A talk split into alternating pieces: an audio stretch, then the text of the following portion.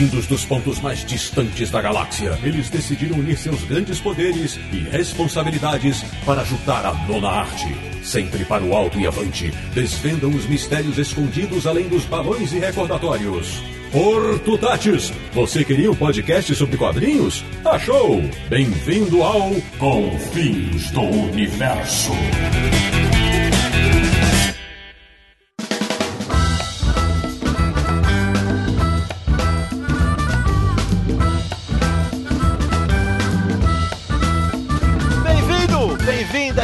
Começando mais uma edição de Confins Universo, o seu podcast favorito de quadrinhos, que é o podcast do site mais charmoso, cheiroso, confiável e, como diz o Marcelo Naranjo, cuti-cuti da internet brasileira. www.universohq.com E o programa de hoje, pra variar, é especialíssimo. Eu vou começar com as apresentações. Eu sou o Sidney Guzman e devo ter feito um contrato com Deus pra aguentar essas malas que eu carrego há quase 20 anos. De Petrópolis, no Rio de Janeiro. Ele que, apesar de ser o mais novinho da equipe, já conhece muito bem a força da vida, Samir Daliato. Graphic novel, graphic novel, graphic novel. da República de Piranga em São Paulo. Ele que nunca gostou de casa, porque ele sempre preferiu o edifício. Marcelo Naranjo. Edifício foi ser trocadilho, mas é o.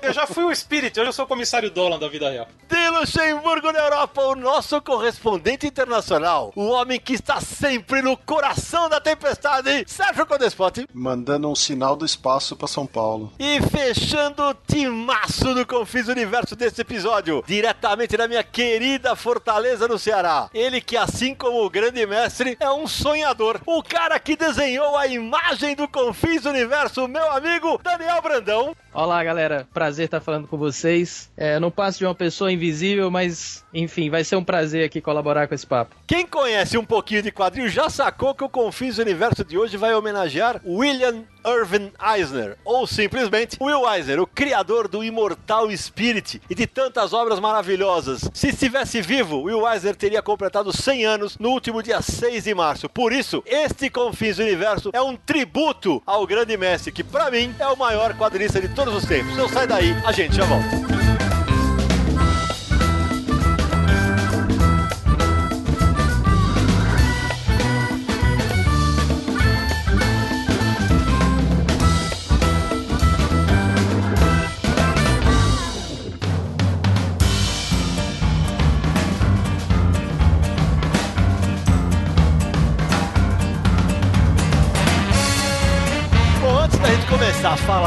Grande mestre Will Eisner, vamos fazer uma apresentação do nosso convidado Daniel Brandão. Por favor, conta para os nossos ouvintes quem é o Daniel. Olá, pessoal. Bem, meu nome é Daniel Brandão, eu trabalho com quadrinhos. É, ilustração, aulas, né? Sou professor também. Há 21 anos eu comecei em 96 e eu possuo um estúdio com meu nome aqui em Fortaleza, onde eu trabalho nessas três frentes. Assim, eu trabalho com quadrinhos ah, autorais e encomendados, trabalho com, com ilustrações autorais e encomendadas e também dou aulas. Dou aulas de quadrinhos, de ilustração, de desenho. Também já publicou fora do país, né, Daniel? Sim, eu trabalhei no mercado americano de 2000 a 2007, especificamente, né? Comecei como desenhista assistente do Sérgio Cariello, um, um cara que eu admiro demais, que me ajudou muito. Eu tive a oportunidade de morar fora em 2000, quando eu fui estudar na Joe Gilbert School. E aí eu voltei logo depois que as Torres Gêmeas caíram, né? E no comecinho de 2002 eu montei o meu atual estúdio, que leva meu nome, né? Tem uma equipe muito bacana aqui em Fortaleza e é, consegui formar muita gente boa e, enfim, é, tem uma história um pouco longa aí, Sidão. Apresentações feitas, mas essa é só para os ouvintes mais antigos que conhecem o Universo HQ há muito tempo. Quando o Universo HQ começou,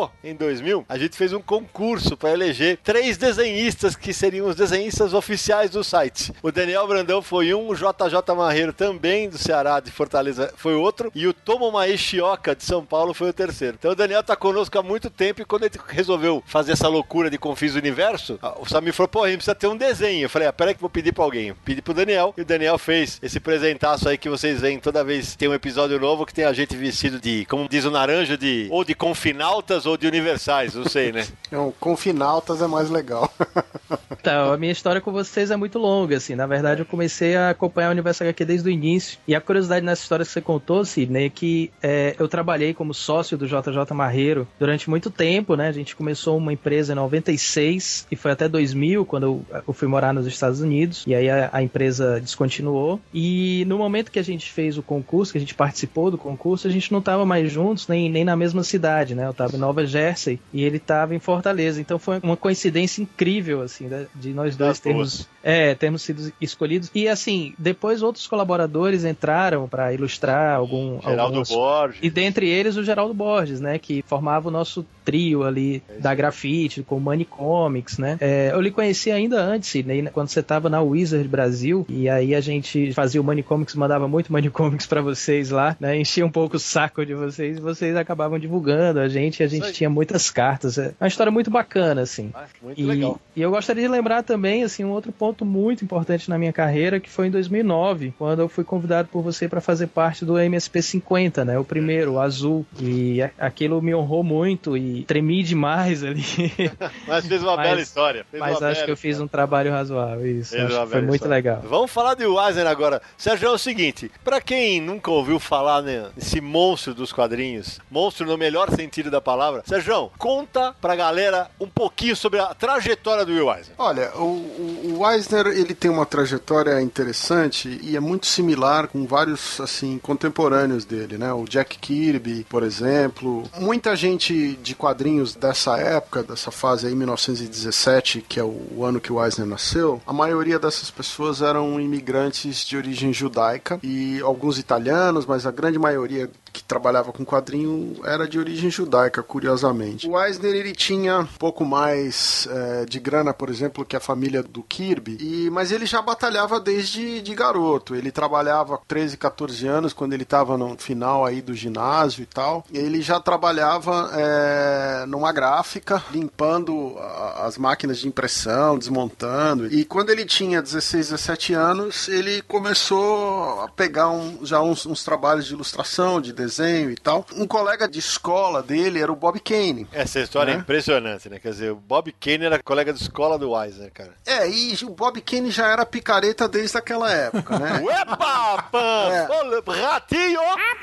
Bob Kane, o criador do Batman, pra quem não se tocou. É. Exatamente. Aqui, aliás, na verdade, o nome do Bob Kane é Bob Kahn, que é o outro artista de origem judaica. Mas o, o Eisner, uma vez saindo da escola, encontrou o Kane e falou: O que, que você está fazendo aí? Kane falou que estava trabalhando para uma revista que chamava Wow What a Magazine. E ele publicava umas piadas, sabe, de um, dois quadros. um- eram umas tirinhas, uns- era um negócio simples, mas era o que o forte do Kane, pouca gente sabe, mas era um material de humor. Não era material tipo Batman, né? Eu quero saber que hora que você vai falar da picaretagem. Só quero ver, vai. O Eisner foi lá que ele conheceu o Jerry Iger, que era o editor, né? O Iger estava ocupado, estava com os problemas, não queria saber do Eisner. O Eisner nessa época já tinha acho que 16, 17 anos de idade, acho que 17. Mas o, o, o Eisner estava naquela fase que você não tinha dinheiro, você tinha que correr atrás, então ele ficou em cima do cara, foi com o cara na rua e acabou conseguindo mostrar o portfólio, acompanhou o Iger até a gráfica, onde eles estavam tendo problema, chegou lá, ninguém conseguia resolver o problema lá da... Tinha um negócio que estava rasgando as chapas na gravação. Como o Eisner tinha trabalhado em gráfica,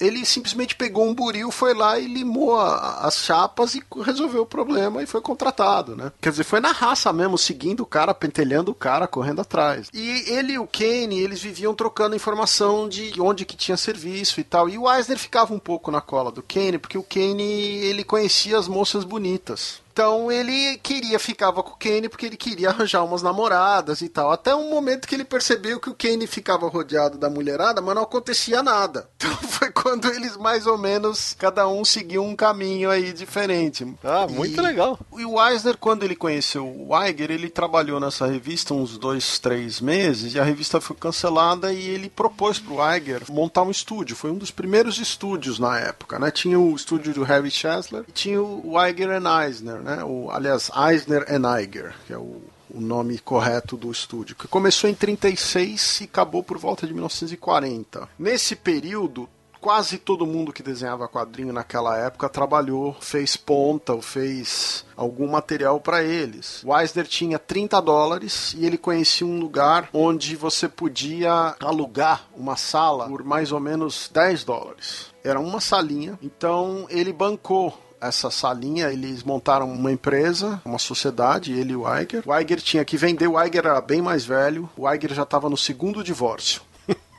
o Eisner tinha 17 anos e o outro já no segundo casamento ali quebrado, né? Então eles montaram esse negócio, um vendia e o outro desenhava. E ficava no escritório de uma fábrica de roupa, se não me engano. Então foi aí que eles começaram. O Jack Kirby trabalhou nesse lugar, quer dizer, um monte de artista, o pessoal que fez Plastic Man, sabe? O Lou Fine, a maioria dos artistas que precisava fazer algum trabalho freelance ia trabalhar pro Iger Eisner ou pro Harry Chesler, né? Ô, ô Cé, tem uma, uma particularidade interessante que antes de gente gravar esse programa, eu dei uma entrevista pra TV Cultura, pro programa Metrópolis. Quando o nosso programa for ao ar, essa entrevista já vai ter sido exibida. Eu falei exatamente essa frase, falei assim, não é porque pra mim o Eisner era o Pelé dos quadrinhos que ele era perfeito, porque tem muita polêmica dessa fase do Eisner, né? Olha, tem, e não é só dele, né? Na verdade, de todo mundo tem essas polêmicas. Primeiro lugar, porque a memória dessas pessoas, quando se começou a entrevistar para recuperar esse passado, isso só aconteceu na década de 60, década de 70 para frente. E nós estamos falando de 1936, 1940. Então, para começar, tem a questão da memória. As pessoas às vezes não Claro. lembram se foi que ano que foi, que mês que foi, quem que criou, quem que escreveu, quem, né? Tem isso. Segundo, que eles cresceram num ambiente onde todo mundo roubava, no sentido assim, todo mundo era trapaceiro, né? Então, naquela época, as editoras contratavam você, quando você ia receber dali a uma semana, não existia mais a editora, o cara já tinha sumido, picado a mula com o seu dinheiro. Ah, o, o distribuidor, ele fazia o possível para sacanear a editora, a editora fazia possível para sacanear o artista. E essa história, se você vai ver, o livro do, se não me engano, do Gerard Jones, que é aquele livro que até foi lançado pela Conrad, que é Os Sim, Homens do sim, Amanhã, que relata um pouco esse lance de que a indústria dos quadrinhos começou com um pouco do gangsterismo, de pessoas que estavam envolvidas com o contrabando, É isso mesmo. porque eles tinham a rota do papel, faziam o contrabando de bebida do Canadá para os Estados Unidos, tinha a rota do papel do Canadá para os Estados Unidos, e os editoras foram nessa cola. Então eles, cre- eles cresceram nesse ambiente onde você precisava. Tinha que ser malaco, É, né? você precisava ser esperto, você Tinha que precisava se ser defender. malandro, entendeu? É. Tinha até uma coisa meio de máfia no meio, não tinha? De quadrilha que cobrava não sei o que pra não sei o que lá, que os caras. Tinha. O Eisner tem uma história engraçada que ele, num dos escritóriozinhos, do estúdiozinho que ele montava, na época que o Kirby trabalhou com ele, se não me engano, subiu um, um carinha lá e os prédios naquela época tinham um serviço de toalha, que é um negócio que a gente não consegue entender hoje em dia. Como assim um serviço de toalha, né? O prédio tinha um serviço que fornecia toalha para os escritórios. Então você tinha um número X de toalhas que você recebia no escritório. E o, o Iger e o Eisner reclamavam que precisava de mais, né? Porque não dava conta dos artistas e tal. E o cara não queria de jeito nenhum. E um dia o cara foi lá, meio cara de Al Capone, foi lá brigar com o Eisner. O Eisner até um pouco intimidado, né? E o Kirby tava lá. E o Kirby sempre foi de brigar na rua, de gangue, de dar porrada em todo mundo e não sei o que. E ele foi lá, encarou o cara, mandou embora, deu um pé na bunda do cara e falou pro Eisner, se ele voltar, você me avisa. Rapaz! Kirby era o coisa da vida real. É. E- mas disse que era baixinho, né? É, baixinho invocado. Folgado pra caramba. O, o Kirby, inclusive, sempre chamou, quando eles se encontravam, parece que a vida inteira ele chamava o Eisner de boss, de chefe, sabe? Porque ele, quando ele trabalhava, o Eisner era o chefe no começo da carreira. Então, parece que tinha esse respeito entre eles. O Eisner não era só um artista, né? Era um empreendedor, né? Nos dias de hoje é como a gente ia chamar, né? Meteu as caras pra trabalhar, né? Pouco de visão. Ele tinha um pouco de visão. Como ele era um grande artista e ele tinha esse lance dele ter uma ideia mais comercial, ele tinha um pouco mais de destino comercial. Você vê que por volta de 40 ele abriu a possibilidade dele sair do estúdio para fazer o material dele do Spirit. Para fazer isso, ele foi obrigado a vender toda a, a parte dele do estúdio, porque no contrato tinha uma cláusula. Então ele teve que se desfazer de qualquer participação do estúdio para poder tocar um- uma aposta de um personagem dele, né? Consegue lembrar o que ele foi publicado no estúdio antes de ir pro Spirit? Não. Eu realmente não lembro dessa parte. Eles criaram China, a rainha da selva, né? Eles trabalhavam com personagens de tiras e coisas bem menores. O, aquele Wonder Man, é, se não me engano, o Eisner criou pro Victor Fox, aquele que foi processado e tal, que era cópia do Superman, que é uma outra das polêmicas que o Sidney estava citando, né? Um personagem criado pelo Eisner quando ele estava no estúdio, mas para a empresa do Victor Fox, que era Fox Comics. E durante anos ele disse que o Fox mandou ele criar uma cópia do Super-Homem. Mas alguns anos atrás na internet saiu a transcrição do depoimento dele. E se você vai ler o depoimento, no depoimento ele diz que ele nunca tinha lido o Super-Homem, que ele não conhecia o personagem, que era ele que tinha criado. Então fica essa contradição, quer dizer, Que ano que era isso? Olha, o o Wonder Man é um personagem é, de maio de 39. Deu problema porque a DC Comics, que na época várias editoras que depois se aglomeraram como DC Comics, né? Eles processaram. E aí, no processo, o Victor Fox perdeu. E aí não quis pagar o Eisner pelo trabalho, não quis pagar o estúdio, né? Tava até lembrando um pouco antes aqui que eles também criaram no estúdio o Seahawks. O Seahawks é um personagem de pirataria que foi criado no estúdio. Era uma série de aventuras é, marítimas aí, meio de pirataria. Mas eles trabalhavam com personagens para terceiros, era uma coisa assim, não tinha nada muito significativo. Talvez a personagem Era um estúdio terceirizado, né? na verdade, eles se chamavam de packagers. Packagers era um cara que te produzia uma HQ pronta para você levar para gráfica para imprimir. Então a editora, ela não tinha artista. Ela contratava o estúdio, gerava esse material pronto e levava na gráfica, entendeu? Guardadas as proporções, Sérgio, é, é como funcionava como um estúdio hoje que faz quadrinhos sob encomenda. Às vezes o Daniel mesmo faz esse tipo de trabalho. Exatamente. Só que era para as editoras, em vez de ser para uma empresa, como é mais comum hoje. Exato, até porque as editoras, elas não tinham, normalmente tinham um cara fazendo tudo e o resto era terceirizado, não tinha uma estrutura, não tinha uma organização por trás, especificamente a área de quadrinhos, tá? Não a área de revistas normais, de pulp, que isso já dava muito dinheiro, era outro negócio. Mas o quadrinho como comic, que estava ainda no, no começo, ele ainda não, não dava muita grana, então quem começava a fazer quadrinho não tinha estrutura. Fazia uma ou duas revistas, republicava material e tal. Então não tinha essa estrutura, você contava com o estúdio. E aí, à medida que o Eisner e o Iger criaram esse estúdio, o Harry Chesley tinha outro estúdio, pipocaram diversos estúdios. Aí houve uma competição muito forte. O Eisner até brinca que ele disse que era uma guerra. Você perguntava como é que vai a guerra, e ele fala, não sei porque eu tô aqui na minha trincheira lutando, entendeu? Então, e quando eles falam estúdio, normalmente era um, dois caras fazendo, inclusive assinando com cinco, seis nomes diferentes. Além da, da visão de negócios do Eisner aí, que você já, tá, já tinham citado, mas também tinha a capacidade produtiva dele, que se não me engano ele trabalhava com alguns pseudônimos, né?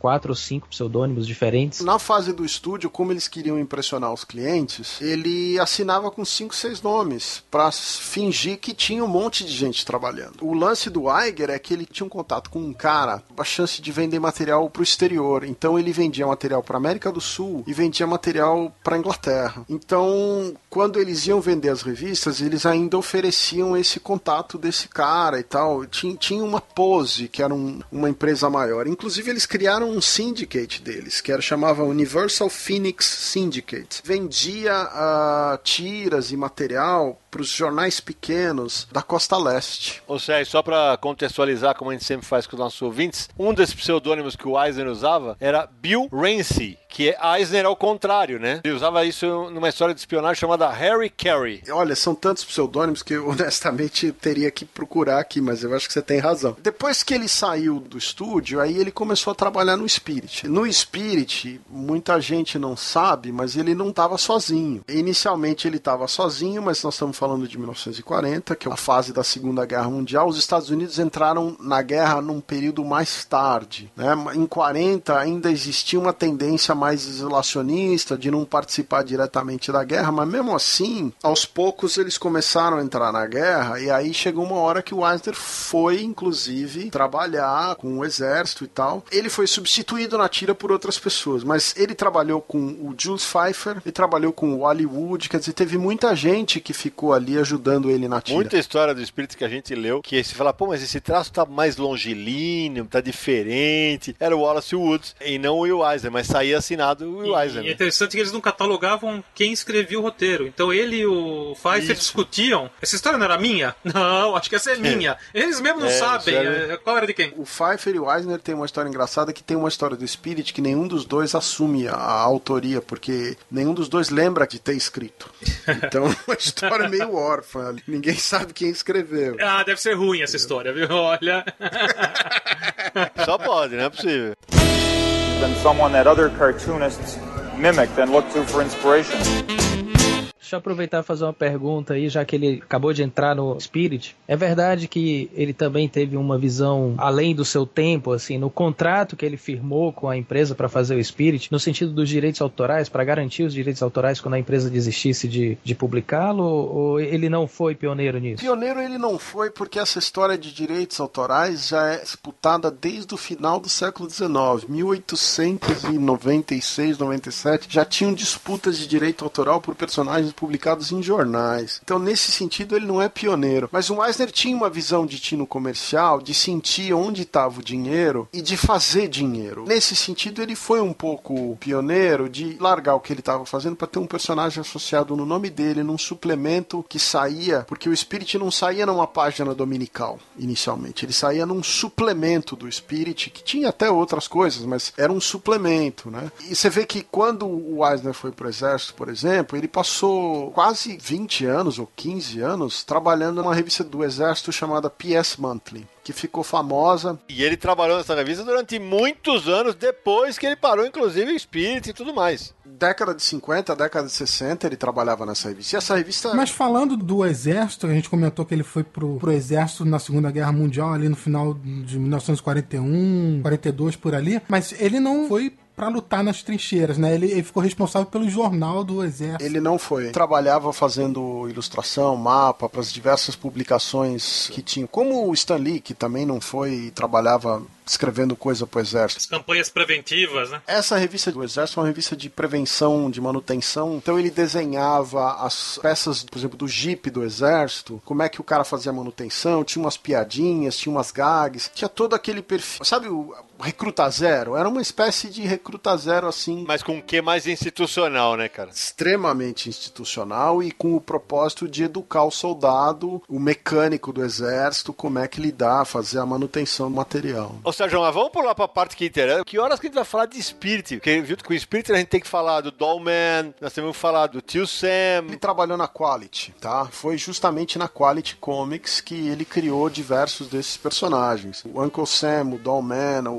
os próprios Black Hawks, que é outro assunto polêmico, os Falcões Negros, né? Porque o Chuck Kildare dizia que era ele que tinha criado. É, essa foi polêmica mesmo. Tem outros artistas que trabalhavam na Quality. O Eisner não desmente a criação do Cuideira, mas ele diz que todo mundo ali colaborou um pouco para criar e que o Cuideira não escrevia as histórias, mas que ele foi o cara que ficou desenhando a maior parte do material. Então é o que eu falei, é difícil às vezes você fazer o trabalho de arqueologia e discernir quem tá com boa memória, quem tá sendo mal intencionado. Uma história complicada às vezes de você discernir a, a verdade nessas horas, principalmente quando se trata de coisas que não tem documento, sabe? Esse, esse período, como vocês muito bem sabem, na Quality e tal, não tinha às vezes nem crédito das histórias. Quem que estava assinando, quem que estava escrevendo, quem que estava desenhando. As artes frequentemente eram destruídas pelos gravadores. Quem gravava as chapas destruía as chapas porque a editora não queria, os artistas não se interessavam.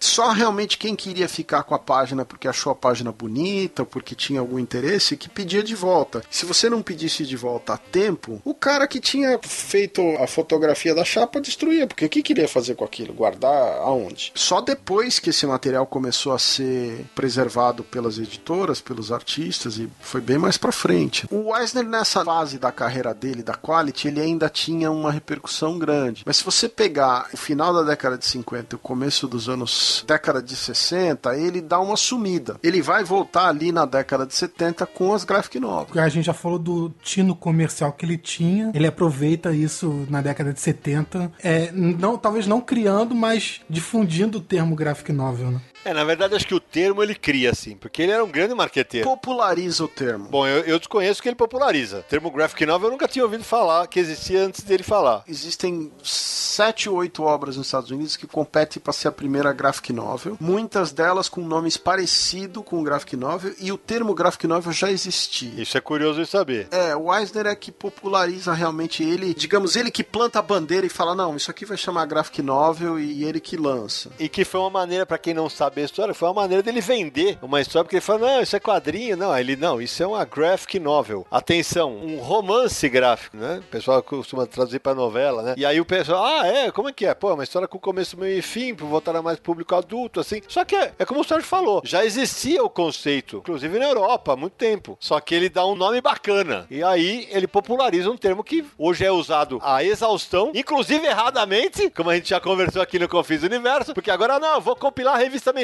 compre a Graphic Novel, teu rabo, que é a Graphic Novel. Não é. O lance que o Samir falou, parte de marketing aí do Eisner, a impressão que eu tenho é que essa necessidade dele trabalhar com a graphic novel era mais artística do que marqueteira. Sabe, eu acho que ele como artista queria a possibilidade de expandir um pouco mais o que ele estava fazendo, mais páginas, outro tipo de história, outro tipo de material produzido, entendeu? Um outro tipo de acabamento, tinha um formato mais de livro, tinha uma aspiração artística maior o material. No intuito de contextualizar melhor assim pro ouvinte, né? Eu acho que é importante também frisar que o Spirit, que foi personagem importantíssimo para os quadrinhos, assim, o Eisner fazendo sozinho ou, ou não, ele deu uma sacudida muito grande assim em termos de qualidade na indústria com o Spirit. É o personagem predileto de muitos artistas aí por causa da, da inclusive. é, por causa dos ângulos, da narrativa, do roteiro, enfim. Era material inovador, né? É, Tinha inovador, várias acho que várias sacadas, tinha grandes influências da literatura, né? Edgar Allan Poe, tinha influências também do expressionismo alemão, me corrija se eu estiver errado. Mas aí eu- onde eu queria chegar é que o fim do Spirit eu acho que tem alguma coisa a ver com a grande crise que o quadrinho passou pela década de 50. Então essa crise talvez faça parte de alguma forma da contextualização desse desinteresse dele, né, com o Spirit ou com o mercado de quadrinhos e, e esse afastamento dele assim do, do mercado para trabalhar. A gente acho que ele trabalhou com publicidade durante esse tempo e o que fez ele ter essa vontade artística que você estava falando aí, né, para cunhar a primeira graphic novel dele e popularizar o termo. Se não me falha a memória, veio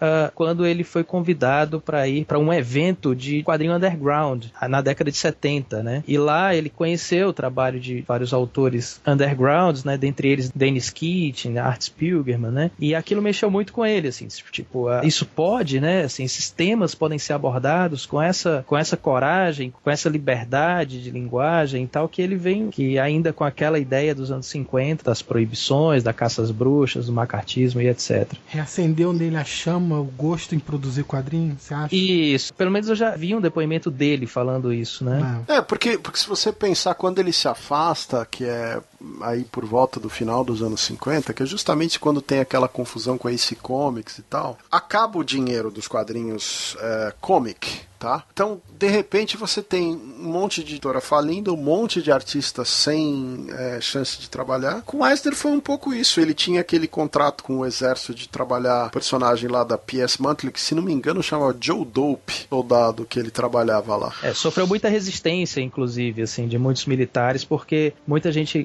considerava que ele ridicularizava o, o O- o soldado pracinha, médio, mas, é, é, mas é. na verdade ele estava estreitando a linguagem com esse soldado e sabe-se que, ou pelo menos relata-se que ele acabou salvando muitas vidas aí com, com o trabalho dele nessa revista. Então, mas aí quando ele chega na década de 70, o perfil do mercado já tinha mudado, né? Se você imaginar, ele é de 1917, então em 1970 e o Contrato com Deus é de 78, se não me engano. Primeira versão, quando ele saiu, ele já não era um, sabe, nem de meia idade, assim, ele já tinha bastante idade. Já era um veterano. Então, quando ele lança esse material, ele já era um cara com uma outra cabeça, com outro interesse artístico e já estava trabalhando num mercado que já tinha outras opções. E aí ele lança o- a primeira versão do livro, que tinha 1.500 cópias só, primeira versão. Muita gente acha que é um, que é um, que é um grande sucesso, que não sei o que. É, mas depois, né? No começo ele teve dificuldade para achar um espaço na livraria, né, para colocar o É, material dele, o exatamente. contrato com Deus, judeus era vendido como um livro religioso. 1978. É, 78. Tem uma outra coisa, né, Sérgio? Que a gente fala, o Eisner hoje, é, hoje, há pelo menos algumas décadas, ele é muito endeusado, com razão, mas os materiais dele não eram sucesso de venda. O Spirit mesmo nunca foi um super campeão de venda, tanto é que quando ele para, ele nunca mais ele volta. Olha, o Spirit sempre foi um sucesso com os artistas. Isso, exato. Faltava a gente falar isso. público depois da década de 40, eu acho que não aconteceu. A grande onda do Spirit foi nostálgica na década de 70, quando aquela editora Kitchen Sink começou a publicar uma revista maravilhosa do Spirit. Tinha as histórias do Spirit num formato mais interessante. Até vale lembrar isso, falando do Spirit, que as primeiras histórias eram tiras simples, mas à medida que ele foi pro suplemento, ele conseguiu o espaço da página para fazer aquelas brincadeiras que ele fazia. E esse material, quando você vê impresso numa revista de melhor qualidade, ele é muito mais interessante, muito mais impressionante. Um dos caras que foi super influenciado foi o Frank Miller. É um, um cara que aprendeu muito com o Eisner do ponto de vista narrativo e tal. Pena que esqueceu tudo depois. Ei, Laia, mas tudo bem. Contextualizar, a, a Kitchen Sink é do Dennis Kitchen, né? Que era um dos É artistas undergrounds que estavam nesse evento. Esse evento com, com o Art Spiegelman, né? com Art Spiegelman, com Robert Crumb e tal, no qual o Will Eisner foi homenageado e aí ele conheceu esse material e meio que se inspirou novamente para voltar pro mercado. Então o Eisner também sabia fazer contatos. Porque é justamente isso, Daniel, que você está falando, é, e como o Sérgio lembrou, a influência artística que o Eisner passa a exercer a partir dos anos 70 é incrível, porque assim, quando a gente pega as histórias dos espíritos dos anos 30, 40, e vê a composição de cena, vê o preto e branco de cada página, a gente vê os títulos fazendo parte do cenário. Isso era incrível. Que imaginação pra fazer tantas coisas diferentes com The Spirit. E esse era o detalhe, ele fazia uma abertura genial a cada duas, três histórias. Isso era assustador. E para o nosso ouvinte que é mais novinho, que nunca leu o Will Eisner na vida, ou você quer fazer quadrinho, você tem que estudar o Will Eisner. O Will Eisner tem que ser estudado para fazer quadrinho. Tá cheio de cara que faz quadrinho hoje que nunca leu o Will Eisner. E aí você começa a entender porque sai tanta bosta, né? Mas tudo bem. But Will Eisner was the best of the first and the first of the best. Assim, além da fase do Spirit muito importante, além das graphic novels, da popularização do termo da graphic novel, a gente pode é, lembrar que o Will Eisner também foi professor universitário né, de histórias em quadrinhos, tem três livros teóricos lançados, dentre eles o Quadrinhos e Arte Sequencial, que é uma verdadeira bíblia é, para quem quer fazer quadrinhos. Assim, eu sempre indico como primeira leitura, leitura básica, assim, para quem quer fazer quadrinhos e entrar e entrar no O mercado. que eu ia mencionar sobre esses livros é o seguinte: eu acho que o Eisner tem uma visão bastante peculiar de como fazer quadrinho. Ele era um artista excelente, tinha uma visão narrativa maravilhosa, um- uma paginação, tinha um monte de recursos. Agora, os livros dele são muito a maneira dele. Você aprende muito o material ali porque ele sabia um monte de coisa. Mas você não pode achar que aquela é a única maneira de fazer quadrinho. Minha oposição a algumas coisas que ele fala nos livros é que a impressão às vezes que fica é que só tem aquela maneira, só tem aquela interpretação. Por isso que eu acho que deve ser a primeira leitura, né? E não a única leitura, né? A primeira É, leitura, exatamente. assim, uma, uma boa introdução ao mundo acadêmico, ao mundo pedagógico é, ligado a quadrinhos, talvez seja realmente o quadrinhos e arte sequencial. Mas eu concordo com você, Sérgio. É uma visão bem particular dele. Ele mesmo comenta no início do livro dele a ausência de fontes, né? A ausência de outros livros que ele pudesse também pesquisar para poder tratar do assunto. Então, ele trata de uma maneira muito experimental mesmo. É, aquela teoria lá é muito baseada na experiência dele com quadrinhos, é, que é uma experiência muito rica, que já traz alguns parâmetros assim muito interessantes, como a, valorização da história, talvez até a, a primeira ou acima da arte, né? Importância do entrelaçamento entre palavras e imagens, né? Ele esboça ali uma definição de quadrinhos que depois a gente sabe que ela, ela é complementada ou criticada por outros autores, mas enfim, foi um trabalho ali do final da década de 70, início da década de 80, muito importante assim, e que influenciou uma geração muito grande de artistas. É, ele faz parte de uma tendência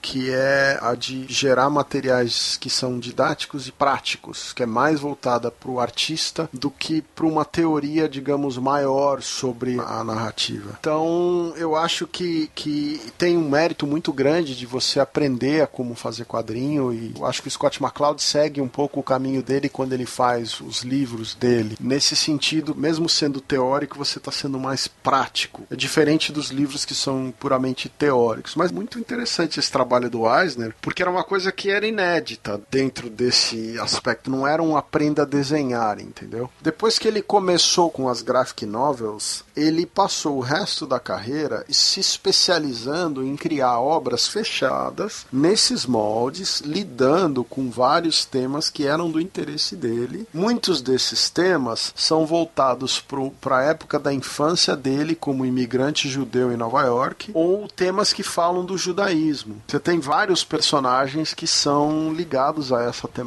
Ou seja, a gente vai falar disso daqui a pouquinho, porque para mim muito mais do que o legado do termo graphic novel, o Eisner transmite uma coisa que hoje é muito comum, mas que naquela época não era, que eram os quadrinhos autobiográficos. Mas isso a gente vai falar daqui a pouquinho. No próximo bloco, vamos tomar uma aguinha, a gente já volta.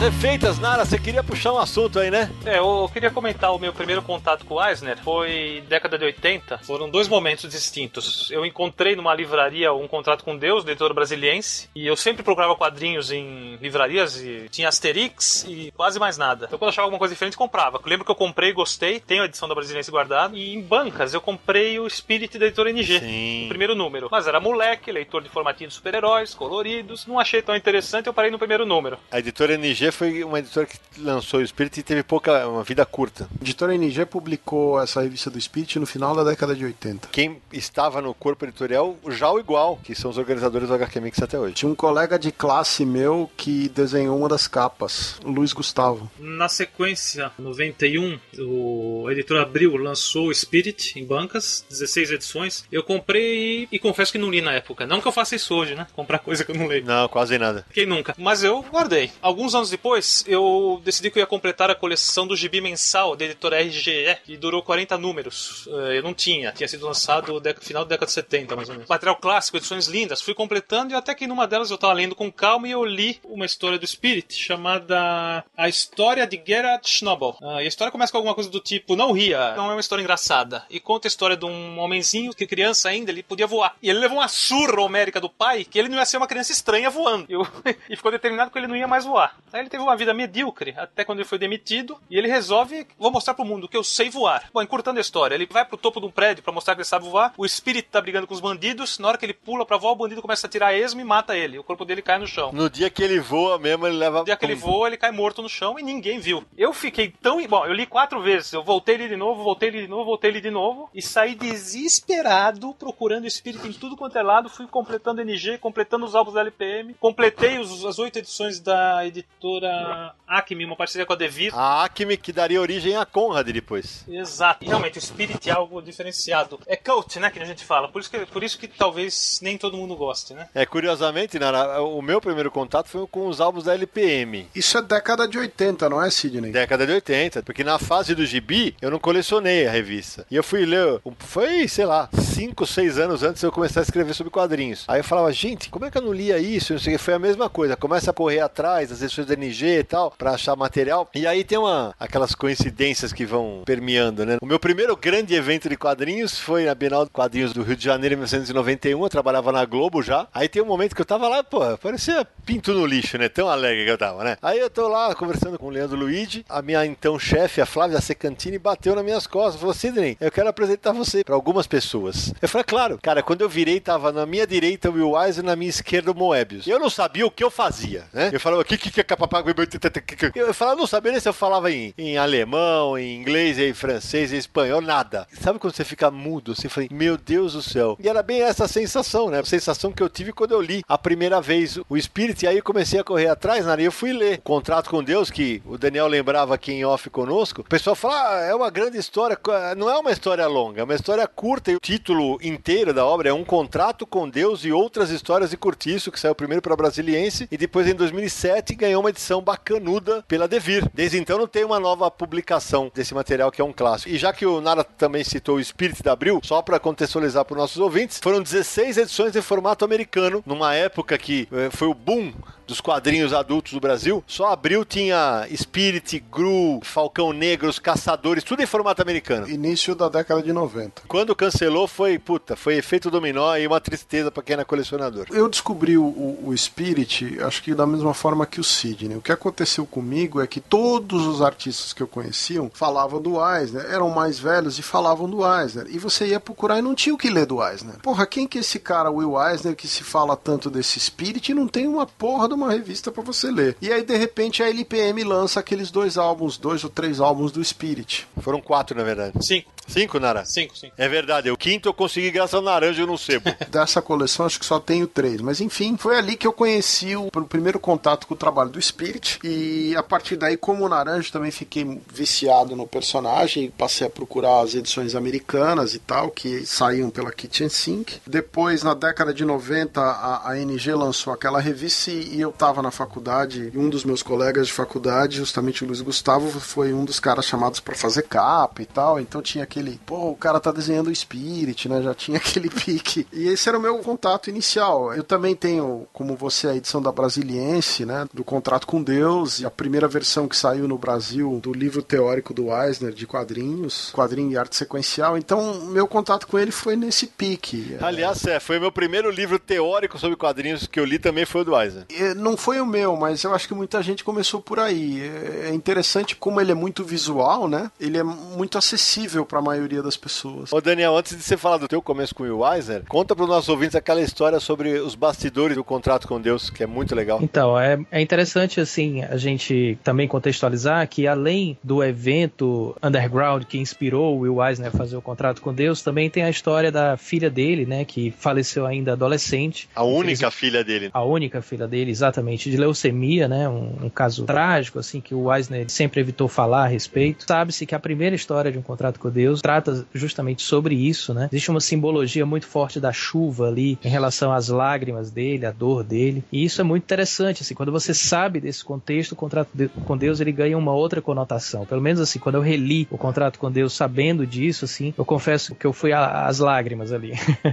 eu como pai também, né? É isso aí. E você, Samir? Eu conheci o trabalho do Will Eisner diferente de vocês. Já foi depois, óbvio. É, aqui em Petrópolis, na época que tinha quadrinho era banca, né? Abril publicava super-heróis e Turma da Mônica, esse tipo de coisa. E aí, uma das raras vezes que isso aconteceu comigo, eu fui na banca e tinha uma edição em capa dura na banca. Que não acontecia. Via só revista formatinho, ou minisséries em formato americano e tal, mas tinha uma edição capa dura. E aí eu olhei aquela edição capa dura na banca, peguei isso pra ver. E era uma edição de No Coração da Tempestade que reunia a minissérie em duas partes que Abril publicou. Depois eles encadernaram numa edição em capa vermelha. Sim, os primeiros mil, vou chutar, 100 números ou mil números, não sei, eram autografados. E tem uma história bizarra dessa minissérie, porque a obra é originalmente uma parte só. E Abril lançou em duas, e as capas da 1 e da 2 são iguais. É isso aí. Só muda a cor do logotipo. Isso. E depois eles lançaram um encadernado, que era uma capa vermelha. Exato. Eu tô vendo aqui no Guia dos Quadrinhos. É, então, foi aí que eu conheci o Will Eisner. Eu comprei e fui ler e, assim, de cara, eu já queria saber mais outros materiais que tinha dele para ler. Adorei a arte. A arte dele é, é estranha, assim, ela, ela tem muito movimento e te pega de cara. E ele faz enquadramentos é, diferentes, ele gosta de explorar bastante os enquadramentos das cenas, o detalhe nas artes. Isso me pegou logo de cara. Ô Samir, você nunca leu Spirit? Ali, aí é que está. Depois que eu comecei a correr atrás de outros materiais, eu cheguei no Spirit, que aquela série que abriu publicou. Foram 16 ah, números, eu isso acho. Isso aí, bacana. E aí eu comprei os 16 números e li. Foi aí que eu conheci o Spirit.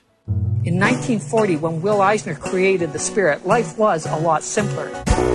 Muita gente liga a linguagem do quadrinho, né, como se fosse uma linguagem prima do cinema. Tanto é que chamam ele de Orson Welles dos quadrinhos. É, exatamente, né? E o Eisner, ele, na verdade, tem uma influência muito forte do teatro. O pai dele, ele trabalhou como cenografista de teatro, pintor de cenário de teatro. O Eisner passou muito tempo também na coxia, né, nos bastidores do teatro. E eu acho que isso influenciou muito a obra dele, que é uma obra muito teatral, né? Os personagens dele atuam de uma maneira muito teatral. Isso também é extremamente extremamente interessante na obra dele. Assim. Aproveitando essa deixa, assim, que está todo mundo falando como é que o Will Eisner é, entrou na vida de cada um, posso falar a minha aí, Sidão? Você é o desenhista da turma, né? Então, eu era moleque ainda, né? Eu era criança e, e mas já fazia meus quadrinhos e mas nunca nem, nem pensava nem de longe assim que seria quadrinista profissional. E aí uma prima minha, paulista, né, chamada Lilian, uma cabeça incrível, bem mais velha que eu, assim, mas uma visionária, eu acho. Ela veio de São Paulo passar férias aqui no Ceará, sabia que eu gostava de desenhar e trouxe para mim o quadrinhos e arte sequencial, né, que nem era uma linguagem infantil, enfim, eu, eu devia ter uns 10, pelo contrário, eu devia ter uns 10 anos de idade. Demorei, inclusive, para ler esse livro. Tenho ele até hoje, essa versão. Tenho essa versão, tenho uma versão nova, né? Preciso dizer também que tenho praticamente tudo do Eisner, que ele tá, a obra do Eisner tá aqui toda do meu lado, vocês estão citando aí, eu tô olhando aqui, disse, opa, essa eu tenho, essa eu tenho também. e aí o Eisner entrou na minha vida assim. O primeiro livro que na verdade eu li dele foi Quadrinhos e Arte Sequencial, e aquilo mexeu muito comigo, né? Aquilo me incentivou muito a fazer quadrinhos e querer buscar outras obras do Eisner. E aí a primeira obra realmente do Eisner que eu li foi Nova York, a grande cidade. Maravilhosa. Algum, maravilhosa. Uma aula de histórias em quadrinhos, de narrativa. Também são várias histórias curtas. E ali há uma, uma coisa muito interessante no qual os, os personagens, na verdade, são partes da cidade, né? De uma cidade uhum. grande, né? É um título que, curiosamente, originalmente não era para ser Nova York, né? Era para ser só a grande cidade. A ideia dele era tratar sobre temas que relativos a grandes cidades, né? Mas como ele tinha uma ligação muito forte com Nova York, editorialmente acabou acabou saindo com esse título, né? E depois daí eu não parei mais, fui atrás de todo o resto da obra do Eisner e tenho praticamente tudo e recomendo aqui para os meus alunos. E outra coisa importante de frisar assim sobre o Eisner que para mim é muitíssimo importante, eu tenho aqui um faço um trabalho, uma missão, não sei exatamente como falar isso, Sidney, que é tentar ampliar um pouco mais o público leitor de quadrinhos. Então, é, essa é é, de todos nós. Eu demorei um tempo para amadurecer assim a minha relação com a minha coleção, até o ponto que eu percebi que ela ficando apenas nas minhas mãos, eu não ia conseguir colaborar com essa ideia assim tão fortemente. Então eu sou uma pessoa que empresto quadrinhos sim, né? Rapaz, perco, que... perco muitos quadrinhos por conta disso, é, principalmente para pessoas que vão ler quadrinhos pela primeira vez. Essa é a minha grande prioridade. E aí para essas pessoas que dizem que nunca leram quadrinhos ou só leram quadrinhos na infância e tal, eu tenho dois autores que sempre eu uso para apresentar quadrinhos. Um deles é o Bill Watterson, né, do Calvin, e o segundo é o Will Eisner, né? Eu sempre acho que com esses dois aí eu tenho uma chance muito forte de conquistar o coração de alguém aí. Foi muito legal. Esse teu desprendimento aí me veio até uma palavra aqui. Talvez você não conheça essa palavra, mas é o que eu pensei na hora. Você é chocrível, Daniel. O que você faz é chocante e incrível ao mesmo tempo. Mas deixa eu falar, cara, foi meio que necessidade, Naranja, porque assim, eu era muito ligado à minha coleção até o ponto em que eu tive que me mudar e viajar e morar nos Estados Unidos e precisei de grana e precisei de espaço e etc. Então, é, é, ali eu passei por um momento catártico que foi me desfazer de grande parte da minha coleção, ter que vender grande parte dela e etc. Isso para mim foi muito importante, assim, positivamente. Não vou dizer que eu não sofri, eu sofri. Ali em 99, 2000, houve esse momento de rompimento aí. Né? De lá para cá eu continuo me considerando um colecionador, eu tenho obras guardadas aqui, a, a, o meu estúdio onde eu tô aqui é uma grande biblioteca de quadrinhos, né? Mas eu procuro dividir, não só com os meus colegas aqui no dia a dia, mas com alunos, com pessoas que nunca leram quadrinhos, né? Eu faço um trabalho que eu acho muito interessante todos os sábados, né? Eu tenho aulas de quadrinhos aqui, que são é três horas de duração, e eu gasto entre 30 minutos e uma hora só com recomendações. De leitura, né? Que não partem só de mim. É um espaço extremamente democrático em que eu incentivo que todos os alunos façam recomendações para todos. Por isso que eu falo que essa é a hora que os ouvintes mais gostam do Confins do Universo, a hora que a gente dá as nossas recomendações. É isso aí. Tomando aí o que vocês estavam falando da parte artística do Eisner, o Eisner tem várias coisas no trabalho dele que são louváveis e tal. Integração do título com a arte, você tem uma estilização em busca da emoção nos personagens, sempre procurando uma forma de movimento e tal. Mas existe algumas críticas que o pessoal faz às vezes à obra dele, que muitas vezes passa despercebida de algumas pessoas, que um desses casos é o personagem personagem Ebony White, né, que é o companheiro do Spirit. Aí que tá, vamos contextualizar antes de criar um problema, que é o seguinte: em primeiro lugar, o personagem surgiu por volta de 1940. Né? E explica como é o personagem pra quem não conhece, Sérgio. Olha, é um desenho bastante caricato de um garoto que é negro e ele é desenhado realmente com uma caricatura. Ele tem lábios enormes e tal. É uma caricatura. No Brasil ficou Ébano. É, mas o nome dele em inglês é Ébano Branco. É isso mesmo. Então, assim, o nome já é uma brincadeira. Isso. Existe uma crítica que se faz a, a vários personagens de quadrinho, que é uma coisa meio anacrônica, como o Daniel até mesmo mencionou. Que é o seguinte: você criticar um negócio que foi feito dentro de uma outra época, de um outro contexto. Ninguém tá dizendo que aquilo tá certo. É só a questão de contextualizar. Quer dizer, na época que o Eisner criou o personagem, os Estados Unidos viviam um momento de segregação muito grande. Pra você ter uma ideia, eles foram pra guerra, o exército segregava os negros dentro do exército americano durante a Segunda Guerra Mundial. Quer dizer, as tropas brancas não conviviam com as tropas negras. Quer dizer, você tinha esse problema. Então, o Ebony surgiu dentro desse contexto. Não era, na época que ele desenhava o personagem, os sidekicks, esses heróis mirins, eles eram comuns. A maioria dos heróis, o Batman tinha o Robin, todos os heróis tinham personagens, o Capitão América tinha o Buck, enfim. A maioria dos heróis tinham personagens que eram todos brancos. O caso do Ebony é um pouco uma exceção. Alguns heróis tinham um ou outro personagem também oriental ou negro e tal. O Eisner, que tinha uma relevância maior com o Spirit, era um pouco exceção. Se critica a maneira como ele representava o personagem, hoje em dia você olha e acha aquilo um absurdo. Mas na época que ele fez, aquilo era errado pro contexto que a gente vive hoje, mas na época dele aquilo não era fora da norma. Tem que ser lembrado. É Muito importante, muito interessante. Essa é uma contextualização que, na minha opinião, assim, explica, né? Mas não justifica. Assim. Não é pra gente Não, dizer lógico. que aquilo é justo, né? Claro. É, Ninguém não, tá não, defendendo essa ideia. A gente só Lógico. tá explicando realmente como você falou, assim, pra, pra evitar algum tipo de anacronismo. É o né? mesmo problema do Tintin na África. Ninguém defende a ideia, Isso, só que no contexto Perfeito, que foi perfeito. produzido, aquela era a realidade. Vocês Perfeito. citaram em off aí o Monteiro Lobato. Isso, exato. That was a lesson cartoonist Will Eisner learned when he was developing a detective hero.